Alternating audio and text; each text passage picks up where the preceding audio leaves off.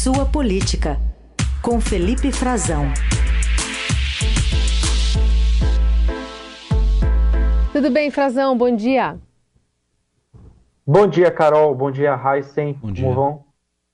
Bom dia para o nosso ouvinte também. Uma excelente quinta-feira a todos. Frazão, a gente está aí nesses 10 dias, né? Faltando 10 dias para o dedinho apertar também o botãozinho da urna. E tem muita estratégia em jogo, de olho nessas últimas pesquisas que estão saindo, dando base né, para alguns movimentos das campanhas. Queria que você mencionasse especialmente dos dois que lideram a, as pesquisas eleitorais. Exato, Carol. Estou aqui com a minha colinha, com alguns planejamentos das campanhas, algumas ideias. Mas fundamentalmente o que a gente vai ver agora são duas coisas. Primeiro, o uso maciço dos meios de comunicação. Os candidatos precisam cada vez mais. Temos dois debates, inclusive um que o, que, do pool, que o Estadão faz parte, previsto para o sábado, ainda pendente de confirmação, pelo menos da participação do ex-presidente Lula, e o debate da TV Globo também, que é o último, que fecha os trabalhos do primeiro turno na semana que vem. Esse, o indicativo, ainda também a se confirmar, é de que todos devem estar presentes, porque tem alguns, algumas regras que a gente já comentou aqui para o nosso ouvinte, como, por exemplo, quem não for vai ficar com a cadeira vazia no estúdio da TV Globo e, mais do que isso, vai, precisar, vai poder ser questionado, perguntado. Então, o candidato adversário vai ter um palanque para discurso, na verdade, né? Então, isso é muito importante e a estratégia das campanhas passa por aí. Além, é claro, de entrevistas, o Lula tem ocupado procurado ocupar um espaço eh, diário, dando entrevistas. É claro, ele está em primeiro lugar nas pesquisas, é favorito. E, e o presidente Bolsonaro também vai procurar eh, se posicionar em ambientes mais seguros para ele. Ontem, por exemplo, à noite, deu uma entrevista para a Rede Vida, uma rede eh, de inspiração católica bastante importante. O presidente Bolsonaro vai fazer também lives nessas últimas semanas, vai intensificar a participação específica para declarar apoio a candidatos que ele não conseguiu visitar ou agendas que ele vai ter que cancelar, justamente porque tanto Lula e Bolsonaro vão concentrar as suas agendas no Sudeste. Hoje o presidente está na região norte do Brasil, vai a Manaus e Belém, mas depois vai voltar e o Lula também as suas atenções para o Sudeste, que tem eh, a maior disputa, de, o maior eleitorado em jogo. É bastante comum disso acontecer, sobretudo quando tem uma eleição que pode ser decidida no primeiro turno. As pesquisas ainda indicam essa possibilidade. O presidente Bolsonaro tem que fazer de tudo para que isso não aconteça. É uma situação inédita, assim, do presidente Bolsonaro e de um presidente no poder estar tentando fazer com que a eleição vá para o segundo turno. E aí tem agendas já nos próximos dias na região metropolitana de, de Belo Horizonte, em Santa Luzia, do presidente Bolsonaro. Eles também querem fazer um comício grande em Minas Gerais, um comício, um mega comício, é, porque em Minas tem a liderança, ainda o Lula aparece à frente, mas o candidato do Lula não vai bem, o candidato ao governo do estado, que é o Alexandre Calil, prefeito de Minas, e o candidato bolsonarista escondido, na verdade, que é o governador de Minas, Romeu Zema, está praticamente com uma reeleição eh, garantida no primeiro turno. Poderia, eventualmente, aí teria que se negociar, porque oficialmente ele não aceitou se aliar ao Bolsonaro, uh, mas o eleitor do Zema também vota bastante no Bolsonaro. A expectativa da campanha é de que ele conseguiria reunir um, um apoio maciço em Minas. Ele vai também a Divinópolis. E depois o Lula tem um comício grande no fim de semana, justamente no Rio de Janeiro, com o Eduardo Paes, o o, um dos atores da política mais fortes no Rio de Janeiro, o prefeito Eduardo Paes, do PSD. O prefeito Eduardo Paes vai fazer esse vai dar esse palanque para o Lula justamente uhum. num espaço que é do bolsonarismo, Heisen. E os dois, claro, vão focar em São Paulo também. O Lula tem, vai ter atividades em São Paulo, é a base da campanha dele lá, é claro, e o presidente Bolsonaro vai ter também atividades é, em Campinas e está se programando um grande evento com agronegócio, com produtores rurais, para a região de Rio Preto, uh, na semana que vem, junto com Tarcísio Freitas, o candidato ao governo do estado, a ideia deles é fazer também uma mobilização é, bastante significativa na região é, de Rio Preto, mas no interior de São Paulo, mas cidades grandes, cidades relevantes que possam trazer votos. Você tem que falar na TV, né, Heisen, na TV, na propaganda na TV, a gente está vendo ah, o Vale Tudo nos, últimos já anos. Já virou sangue, já virou sangue.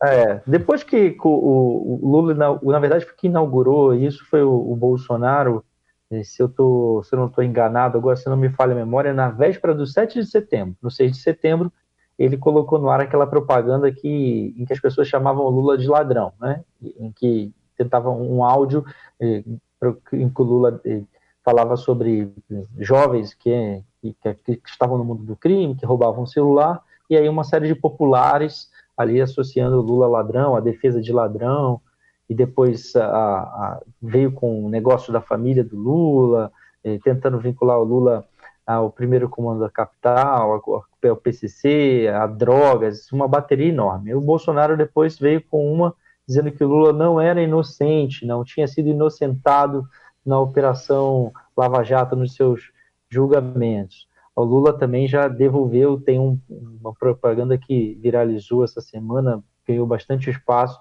dizendo que falando sobre que o Bolsonaro era um mau militar, que o Bolsonaro eh, debochou da pandemia, foi contra a vacina, que o Bolsonaro tem negócios a explicar da sua família, da compra de imóveis, uma série, uma propaganda longa e pesada. E agora o Ciro Gomes também entrou nessa com uma propaganda um pouco mais lúdica, um pouco mais a, a lá João Santana, mas que para dizendo que para votando em um você se livra dos dois. E a, a, ideia é que são dois ladrões conversando, o ladrão do bem e o ladrão do mal, é, que roubariam o futuro do Brasil. Tem a ver um pouco do que eles estão passando agora, né, Raíssa? É Ciro isso. e a é, vamos falar um pouco de Ciro e Simone, mas antes, enquanto você falava de Minas, só lembrar que tem um histórico lá, às vezes, de votar num candidato para presidente e no, e no ele que está do outro lado para governador. Por exemplo, teve a chapa Lulécio lá, né? Lula. É verdade. É, de repente vai ter agora a Luzema. É, o que Luzema. É, Mo... Tá tendo com certeza. É, alguma coisa nesse sentido. Mas quanto a Ciro e a Simone, a gente está vendo essa, esse movimento, essa campanha pelo voto útil, mais que isso, ontem até saiu aí uma, uma, uma, declaração de intelectuais latino-americanos defendendo até que o Ciro desistisse da, da corrida eleitoral. Enfim, eles sobrevivem a esse ataque aí pelo voto útil? Vão sobreviver, mas não se sabe o tamanho que eles vão sair disso, né?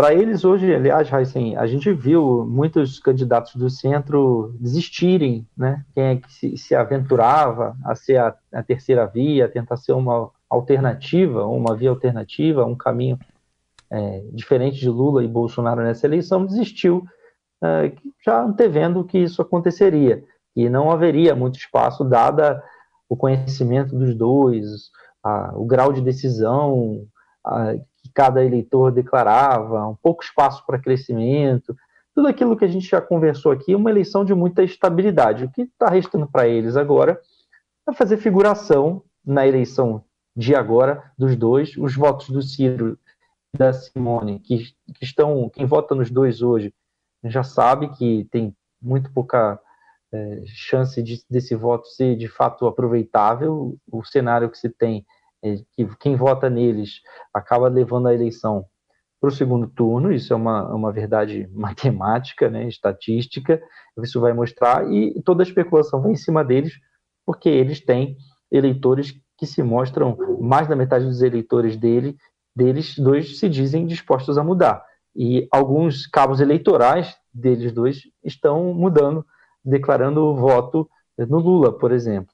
Então, teve esse apelo que você falou, Heisen, de intelectuais da América Latina, ou de políticos, inclusive, como o ex-presidente do Equador, Rafael Correa.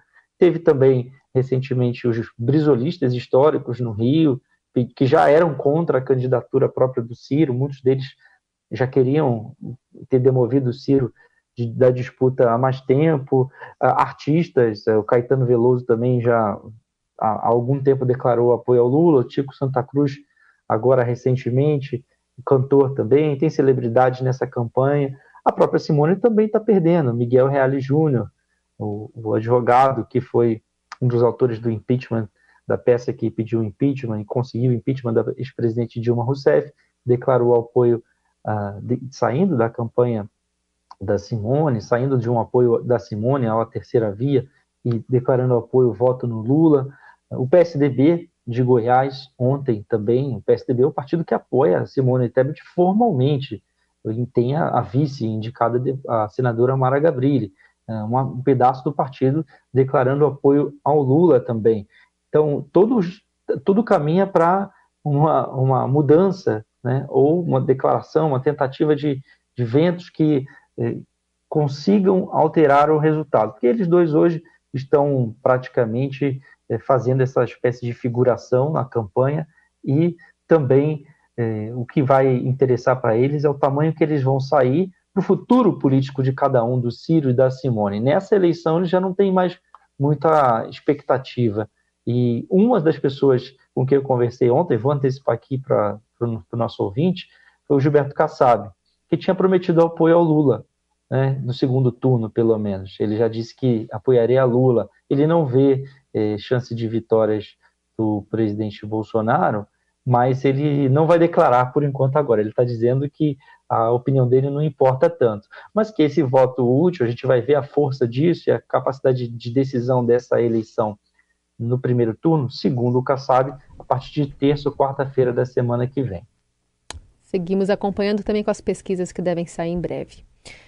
Felipe, vamos falar um pouquinho sobre Paulo Guedes. Ontem, num evento da FenaBrave, FenaBrave, ele chamou a divulgação dos números de narrativa de imprensa, números que trazem dados sobre a fome em 2022. A narrativa política é de barulho, 33 milhões de pessoas passando fome. É mentira, é falso. O Brasil tinha 0,4% do PIB de transferência de renda mais frágeis, 0,3, 0,4. Então nós estamos transferindo três vezes mais recursos para os frágeis. Então a linha de pobreza no Brasil, as famílias abaixo da linha de pobreza, que estavam em pouco acima de 5%, elas até o final do ano elas vão para 4%. É a metade do nível mundial.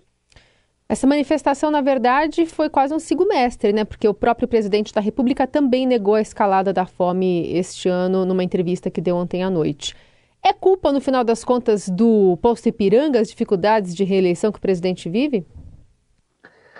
Não só dele, Carol, não só dele, mas é, essas declarações certamente não ajudam, porque essas declarações pelo menos, primeiro contestam estudos que indicaram é, essa estatística, esse número de 33 milhões de pessoas, que são entidades sérias que fazem estudos bastante trabalhados aqui no Brasil, e não é de hoje, não é uma coisa que foi feita agora, especificamente para a eleição do Bolsonaro, encomendado para prejudicar. Só buscar o histórico que tiver curiosidade e vai ver que isso é feito já há bastante tempo e que não foi uma coisa tirada da cabeça de ninguém teve método, teve estatística, teve pesquisa de campo, foi bem trabalhado. Agora, se ele deseja contestar, ou pelo menos está saindo, vestindo, seguindo o mestre, como você falou, Carol, ou vestindo mais uma camisa, é porque o Paulo Guedes está sob fogo amigo. O comitê de campanha do Bolsonaro está jogando a culpa nele sobre as dificuldades da campanha. Não, não só dele.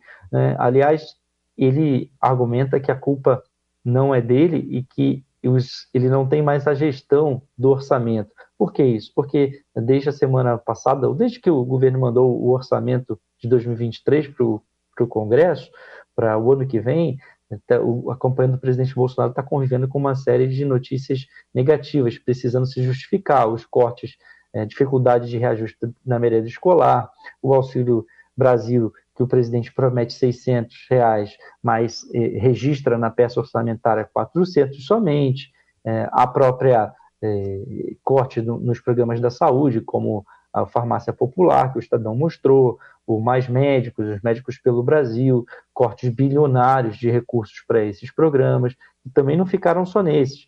Tenho mais, vou também antecipar aqui mais uma informação. Chegou até a programas é, de estratégicos, considerados estratégicos para o Ministério da Saúde, para equipar é, unidades que fazem tratamento do câncer.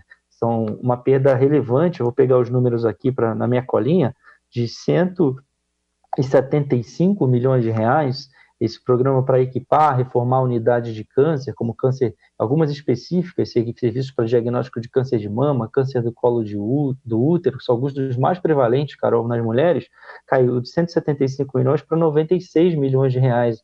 A verba que o governo reservou, por exemplo, para pessoas com deficiência, para un... pessoas que também para reforma, para equipamento de, de unidades eh, voltadas para pessoas com deficiência, para reabilitação, por exemplo, oficinas de prótese, 133 milhões de reais caiu para 58. Ou seja, são cortes muito grandes. Atinge também a rede de atenção psicossocial, que é, que é, é voltada para pessoas com algum tipo de distúrbio, dependentes químicos. A rede cegonha de maternidades caiu de 44 para 17 milhões de reais. Ou seja, uma série de, de iniciativas da saúde, de investimentos para equipar e expandir esses serviços que são usados pela população também estão sendo cortados.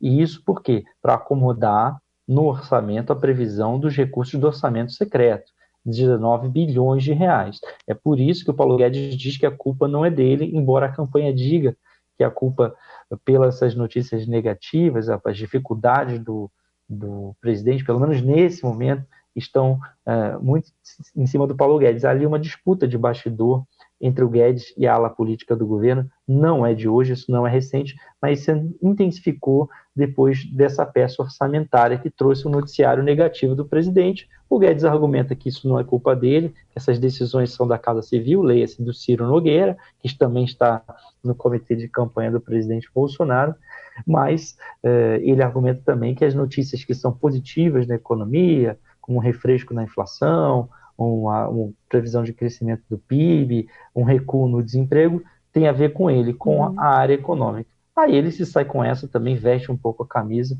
para contestar né, o avanço da fome no país. Só uma coisa, eu acho... O ministro dizer uma coisa dessa é como é quase como o presidente imitar alguém sendo sufocado ali pelo. É, é só não tem imitação. Mas é quase isso. É vergonhoso assim, se ouvir isso de um ministro de Estado que, nossa, se tiver um milhão com fome, já é uma tragédia. E que não deve Você sair do gabinete. Tem, Raíssa. É. É. Sim. Ele precisava conversar melhor, por exemplo, ontem o Fernando Collor, o ex-presidente Fernando Collor, o senador Fernando Collor, que está concorrendo em Alagoas, está fazendo campanha política para o presidente Bolsonaro, ele precisa conversar com o Paulo Guedes, porque ele deu uma entrevista ontem, e quem tiver em dúvida, consulta a rede social do Collor e vai ver, o Collor dizendo que só em Alagoas tem 1,2 milhão, 1 milhão e 200 mil pessoas passando fome.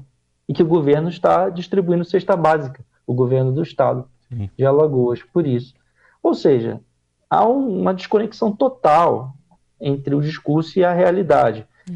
Fora as fotos. Será que o ministro não viu as fotos das pessoas eh, no Rio de Janeiro procurando pelanca e ossos registradas pela equipe do jornal o Globo, do jornal Extra, no, ao longo desses últimos meses, Sim. as pessoas indo atrás de caminhão de lixo, imagens são gravações, não, não são coisas inventadas, as pessoas podem checar.